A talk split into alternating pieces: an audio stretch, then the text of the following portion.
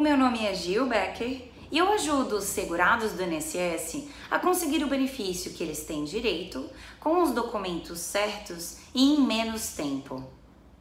Hoje nós falaremos sobre as regras que valerão até o início da idade mínima para conseguir se aposentar de acordo com a proposta da reforma do Bolsonaro.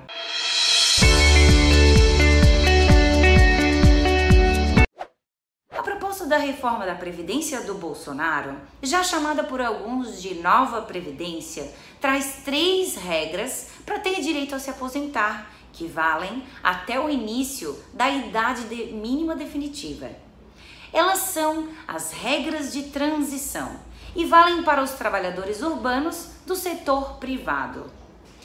No fim do período de transição, a idade mínima definitiva será de 62 anos para as mulheres e de 65 anos para os homens.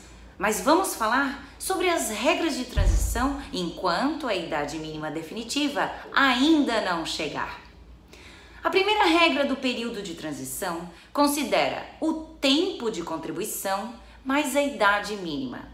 A partir do momento que a reforma passar a valer, durante 12 anos para as mulheres e 8 anos para os homens, que é esse o período de transição, a idade mínima exigida para se aposentar aumentará aos poucos.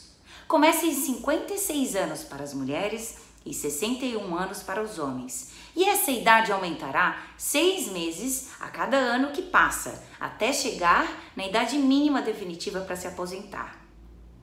E além dessa idade mínima que aumenta aos poucos nessa regra, os homens têm que completar 35 anos de contribuição e as mulheres 30 anos de contribuição.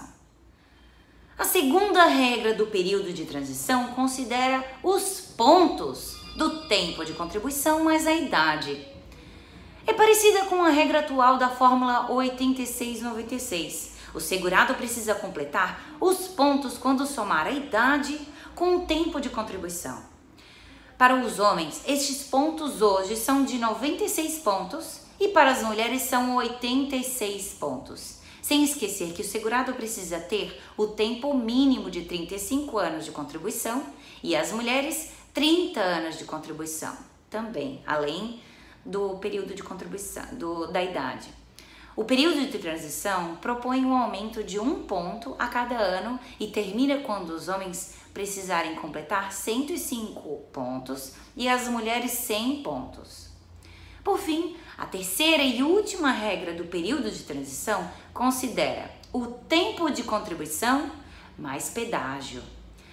Pode escolher essa regra para conseguir se aposentar o segurado que faltar dois anos para completar o tempo mínimo de contribuição, que é de 30 anos para as mulheres e de 35 para os homens, quando a reforma passar a valer. Além disso, o segurado precisará pagar um pedágio de 50% sobre o tempo que faltaria para se aposentar pelas regras atuais. Então, por exemplo, na data que a reforma passar a valer, quem possuir 33 anos de contribuição, faltaria mais dois anos de contribuição para se aposentar. Nesse caso, o segurado precisaria completar o pedágio de 50% sobre estes dois anos que faltavam. E o resultado desse pedágio dá um ano a mais que o segurado precisa completar.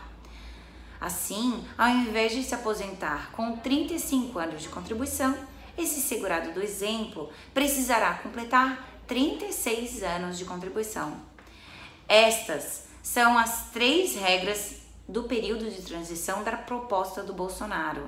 E quem não conseguir entrar nestas regras irá direto para a regra definitiva, que exige a idade mínima de 62 anos para as mulheres e de 65 anos para os homens para se aposentar.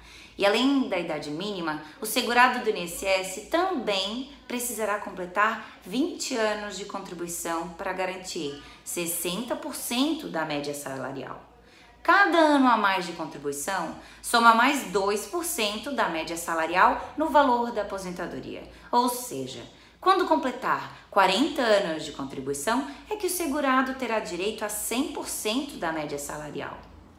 Vamos lembrar por último que, novamente, a proposta da Previdência ainda não é definitiva. Estas regras ainda podem mudar e também não tem data para passar a valer. Saber isto e procurar um profissional da sua confiança pode ajudar a conhecer a, reforma, a proposta da reforma da Previdência e a se preparar.